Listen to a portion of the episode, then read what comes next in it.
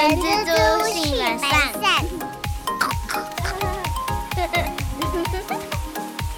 大家好，我是人蜘蛛的后。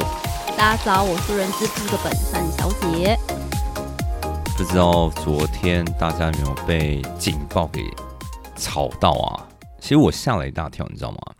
因为呃，昨天情形是我已经刚到家，然后基本上我有两只手机，一只自己的，一只公司的，然后我还有两只手机是专门陪小朋友玩宝可梦的。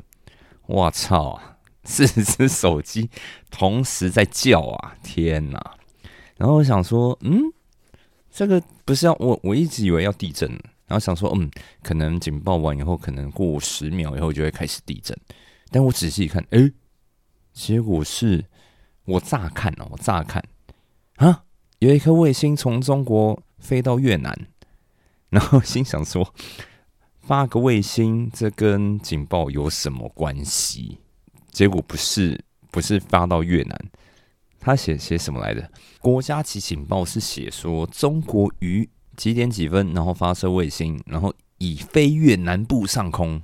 原来是飞越南部上空，并不是飞到越南啊。反正我觉得今天这个国家级警报只是个虚惊一场。阿三娜，当时你在干什么？我当时很快乐，拿着我影印好的文件，然后要穿过一大票的同仁们的座位区，要回到我们自己的办公室。因为当下我手机也没有在身上，但是就听到一片警报的声音，我的当下也是想说，啊，应该是地震的那个警报吧，所以就哦，此起彼落，猛响猛响，然后我就悠悠的坐到我的座位，打开手机说，哎呦。居然不是地震警报！我觉得你们都没有那种警戒的心哎。你知道，因为我我已经被这个简讯训练到说有这警报，我内心就开始数十秒，就十九八，然后我就觉得说我应该要冲到门外了。反正我下一秒时间看一下手机啊，哎，它不是地震，它是那个卫星发射卫星，所以我就没有冲。不然我听到这种声音哦，我通常。拔腿就跑，你知道有一次我我在那个大陆出差啊，然后那次也蛮经典的，就不知道是因为我太敏感还是怎么样，就是我们那时候住饭店，好像刚 check in，然后大概在八九楼还十楼之类的，然后也是听到那个火灾警报器在响，然后我就赶快把那个证件全部带着，手机带冲出来，然后外面一个人都没有，然后我就嗯奇怪是。只有我一个人听到吗？然后就开始敲同事的门，然后大家都很累，然后反正 好像就没有人要动的样子。然后想说，到底是我的问题，还是还是那个你知道吗？就他已经放推了，不想动。其实有警觉性是好事啦，但是像我们办公室在九楼，我拔腿就跑，也好像不一定是个 idea 啦。总之呢，我觉得大家还是要居安思危一下。好的，跟大家闲聊完毕。然后我们二零二四年的第二集，我们想跟大家来分享的是劳动派遣。那派遣的工作好吗？我有同学在学校单位，然后担任行政类的工作啦。然后他从他很厉害哦，他从我们大学时候就一直派遣到现在。我靠，派了二十年。真的是超派，那所以我们今天就来跟大家来分享一下什么是劳动派遣。那派遣的工作好吗？那什么是劳动派遣呢？呃，劳动派遣其实它会涉及到呃三方面的关系。那它分别是派遣单位、要派单位跟要派员工。那简单的来说嘞，就是。今天要派单位，他会跟派遣事业单位他们那边有联系，然后告诉他们有的需求。那派遣公司呢，他就会去寻找适合的人选，然后提供给要派单位。那当然了，这个要派单位他就必须要付费给这个派遣公司，形成这样一个像三角关系的状态。那在这个地方啊，我觉得其实，嗯，派遣工作这件事情啊，我们可以先简单的做一个最初步的认识。我们刚刚有说哦，我们是由派遣公司提供派遣劳工给这个要派单位，那这个派遣的员工他到底是跟谁签劳动契约呢？不知道大家有没有想过这个问题？今天的状态呢？其实面试的人跟雇佣的人，其实都会是派遣公司哦。但是呢，今天这个派遣的员工是去用人单位那边上班，所以其实呢，你跟用人单位之间其实不会有一个签订雇佣合约的这个动作。我觉得这可能是，如果大家一般不会去特别细想的话，可能不会想到这一块啦。那这意思是不是说，今天有一个人叫做小厚好了，那小厚今天去凤梨公司上班，但是其实他是派遣的身份，那他自己是他的劳动契约是跟派遣公司签的，然后呢，凤梨公司是跟派遣公司是他们是有一个呃会。凤梨公司会提供服务费给这家派遣公司，这样子的一个三角关系。是的。那通常什么公司会比较常用这种派遣的方式在征才啊？其实啊，在台湾呢，人人力派遣啊，很多是外商企业啊，或者是上市上柜公司，或者是刚后讲到还有一个同学，他是政府单位，其实他们都会是人力派遣市场中就是与。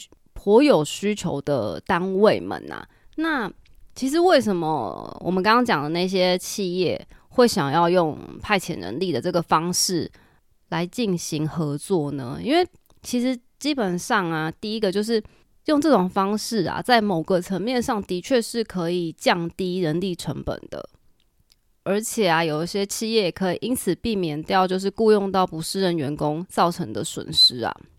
如果是用派遣方式的话，是不是如果最后终止契约，相较之下会比较单纯一点？因为基本上它就等于是你是跟派遣公司那边去做这个契约，你不是直接对这个派遣劳工了。那我们刚会讲降低成本，其实为什么可以降低成本？因为在有时候是因为有一些人力上需求，但是这个人力却又不是长远一直都在的话，诶，这个时候你如果为了这个不是长远的人力，却又新增了一些 head count 的话，那以后这些人多出来人要怎么办？对，这个是呃我蛮认同的一个点，他可能是哦每一年可能会有哦上半年跟下半年，我啊不对，这样比喻不好。可能是说他们有几个旺季，可能一年会有两个到三个旺季，在旺季的时候，他们需要比较多的人力来支援，这时候就好像蛮适合用派遣的方式来征才哦。是的，尤其是像一些不是核心职务，甚至是取代性比较高的工作内容，这些职缺都有可能会使用派遣的方式来补足人力。那这个是不是跟我们有一集讲的有点雷同？跟定期契约的员工的这种运作方式好像有一点相似哈？没错，是因为定期契约其实是有规定的几个情境下才可以去签定期契约，但是其实啊，有时候你临时需要找定期契约的人。来公司上班其实也没有那么简单哦，所以这个时候如果你透过了这样子派遣公司的合作，然后如果是又是长期合作有信任的关系的话，其实，在某个层面上是比较有高的机会可以在你想要的时间点招募到想用的人。哦，蛮有道理的，因为毕竟派遣公司他们什么没有，人就是多，认识的人也多，所以可能也知道说你们公司需要什么样的人才，我就可以从。我这边的名单去帮你挑这些人，对吧？是的。那接下来的问题是，派遣人员是否较没有保障呢？其实这个会是蛮常听到大家的，就是听到哎呦，派遣人员或派遣工作，说第一个观感感觉相对好像会比较负面一点点哦。但是其实派遣人员他在我们前面有讲，他也是要签聘雇契约的嘛，他还是一样受劳基法的保保障，而且人力派遣业者他也一定要遵守相关的法规来保护这些派遣人员。但是呢，这边要特别提醒的是，如果大家有想要呃透过派遣公司去找工作的话，那你一定要慎选你的这个派遣的机构，不要因为就是派遣业者毕竟之间还是会有一些竞争嘛。不要因为他们之间的销价竞争，然后让自己的权益受到了损损失。所以我们在挑选派遣公司，也要多 Google 一下啦。我觉得你会从中有一些心得的。那接下来你觉得啊，阿三，你觉得成为派遣人员有什么好处？其实像我对于这一题来讲的话，我自己就觉得说，最明显就是，呃，如果假设我今天很想去一家公司。比如说凤梨公司好了，它可能是哦，在台湾来讲很很大的一个企业，但是我真的要用正式员工的身份去面试的话，可能我的条件还不到。但是如果我是利用派遣的机会，诶，进去到里面有没有？然后自己的工作能力各方面往上调整，我觉得应该还是有机会被公司的内部人员看到的。的确，派遣工作在某一些蛮大的外商，其实他们都有某一些程度上的需求啊。然后，的确在以往的经验里面，的确真的是有看到有一些人是当初先用派遣的方式进入到那个公司之后，可能表现的蛮亮眼的，然后被看到了，然后之后转到正职这样子的例子是有的。这个就让我想到一句话，呃，有一些人会说：“哦，戏棚下站久了就是你的，是不是有一点这种味道？”那其实有一些大企业啊，就是让一个派遣员工长期工作之后啊，如果最后企业刚好就是有这个 headcount 想要增加员额，然后。这个时候，企业它也有可以有很足够的时间去处理相关转正的流程啊，因为尤其是很多外商，其实呃，这个用人的权利啊，并不是在台湾主管身上，那个主管可能人是在国外的，所以这个繁琐的流程啦，这些时间啦，都是可以有很足够的时间空间去处理这些流程的。而且像这类企业啊，可能从最基层的工读生，甚至到比较高阶一点的专业人才，都有可能当初是用派遣的方式用到进到公司来的。真的，他可能从半工半读时候就进去，然后大家也都对他很熟悉，然后也他的工作表现也很棒。我觉得久而久之，嗯，可能就会有这个机会了。那除此之外，你觉得派遣人员还有什么其他的好处？我觉得其实自己的心态真的也是蛮重要的。就是如果今天你的工作内容，可能我们举个例子好了，你可能是 IT 人员，那其实如果你是因为派遣人员，那你可能因为这样子，你可以进到很多不同环境或者是不同需求的产业。那因为这样子，你可以接触到。非常多的情境，不同的需诉求，那这样子来说，的确是有很高的机会可以提升你自己的视野。那还有一个是，如果今天你是一个暂时没有工作，然后但是你有蛮急迫经济需求的人，这个时候派遣公司，它可能会是你一个。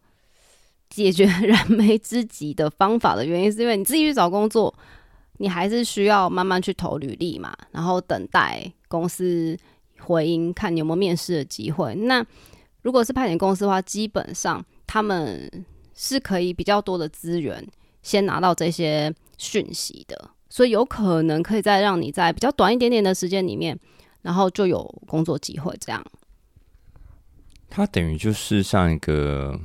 呃，媒婆的角色，他可以很快速的帮找到你的公司，呃，不是你的公司，就是帮找到你适合的公司，然后让你在里面可以稍微短时间的服务一下，然后可以让你很快拿到一些报酬。然后，如果今天你的状态是，哎呦，你进到了外商，那这也是一个你可以去体验，如果呃你的主管或是你的老板是外国人，那这样子的。在这个情境之下，怎么样跟高层主管沟通？怎么样在可能相对弹性的工作环境里面，你还是可以很高效率的、很自律的把应该要做的事情做完？我觉得这也是会是一个蛮好的经验。那我们接下来就是要说它不好的地方了。你觉得成为派遣公司有什么缺点？像我自己会觉得啦，呃，很常在网络上看到。啊，我是派遣的人员，但是我看到正职人员的福利，哇，都比我好太多太多了，可能有两倍到三倍的那种差距。这个是我觉得我在现实生活中最常看到的事情，这样子在发生。尤其是在外商啊，你正职跟派遣啊，很大的差距可能会是在福利啊、分红啊、配股，甚至是一些。内部的活动或者是一些教育训练，可能都只开放给正职员工去做申请啊，或者是像派遣员工根本就是没有加入服委会这样子的身份，所以很多正职员工的福利，派遣员工可能是没有办法享有的。这些好康 都比较就没办法拿到啦，就是这样。那另外来说，其实因为派遣工作就是。千千百百种啊，有一些工作他要的就是集战力，他不一定可以有时间让你去磨练你的技能，训练你的能力。那第二个是，我觉得这个是真的蛮现实的部分啊，因为派遣人员对公司的正式同事来说，会觉得说：“哎呦，你又不是我正式的同事，我可能也没有必要会特别照顾你，或是。”特别给你什么好脸色，而且反正表现不好，到时候就是可能换了一位 派遣人员来，所以我觉得这个也是就是可能会遇到的情况啦。这么说起来，我觉得派遣人员有点像是那种佣兵，有没有？就我是需要一个集散力，马上过来就要马上可以上战场这样子。当然啊，难免了。我觉得如果在就像刚阿三提的那种状况之下。呃，难免会有一些人会的想法会比较，嗯，不能说坏，但是就会他也不会想那么跟你那么容易掏心掏肺啦。对。那最后想要稍微提一下薪资的部分是，其实薪资这件事情啊，在派遣不一定会比较低哦。大家有时候可以稍微去想一下，今天为什么有些人愿意去。呃，当派遣人员，尤其是一些外商或大公司派遣人员，其实他们的薪资起薪甚至会高于那个公司的正职员工哦。不然为什么人家愿意去当派遣人力？这个是让我真的有点刷新我的三三观了。因为一直以来都会觉得，哎，派遣人员好像有点比正式员工稍微再略逊一点点，所以他们的收入可能也会福利啊，就像我们刚刚讲福利那些可能也没那么好，但是。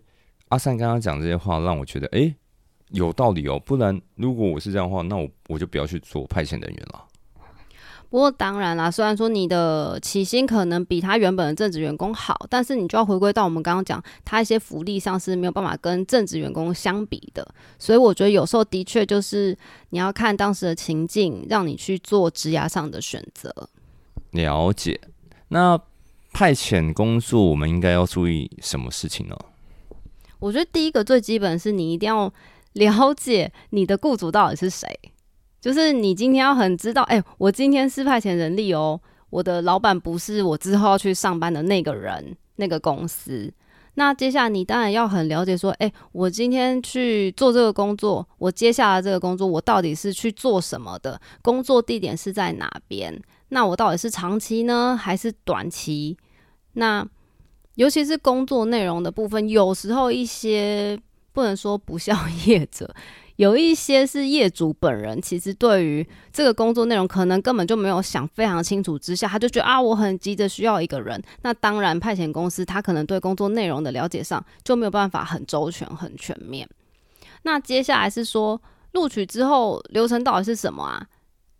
我们其实前几集也有讲过，就是。嗯，我们用一个人到底是不是一定要签聘雇契约嘞？那其实这边也是相同的概念。我们为了保障我们自己，那也保障双方啊，我觉得还是以去签订这个聘雇契约是比较好的。尤其是我们这边可以稍微特别看一下，是诶，如果我提前解约，会不会有赔偿金或违约金相关的条款？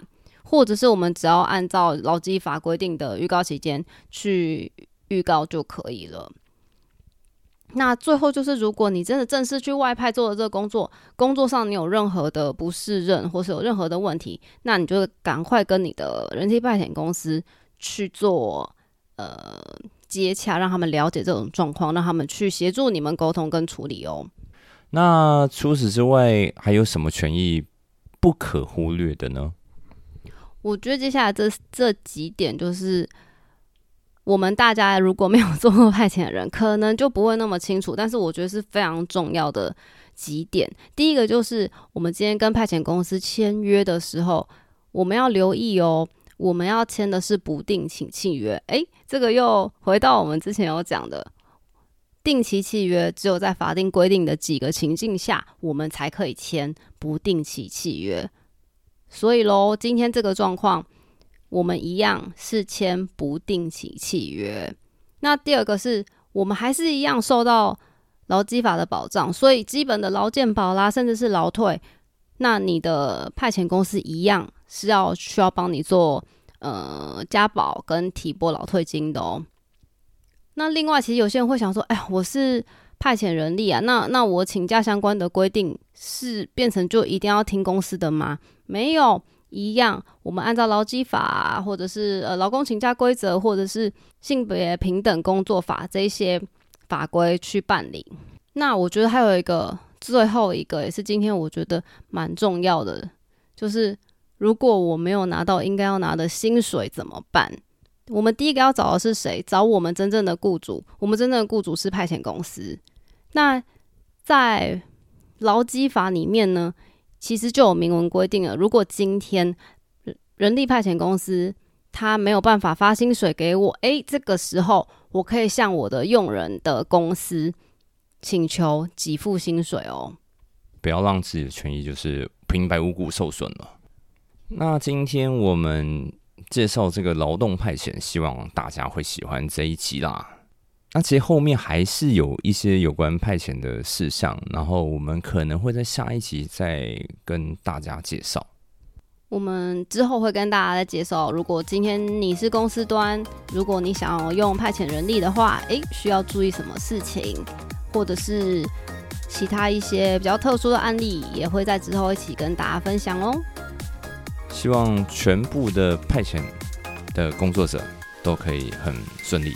希望这集能够让大家就是认识劳动派遣到底是怎么一回事儿。那我们就下周再见喽！我是人蜘蛛的后，我是本善小姐，拜拜，拜拜。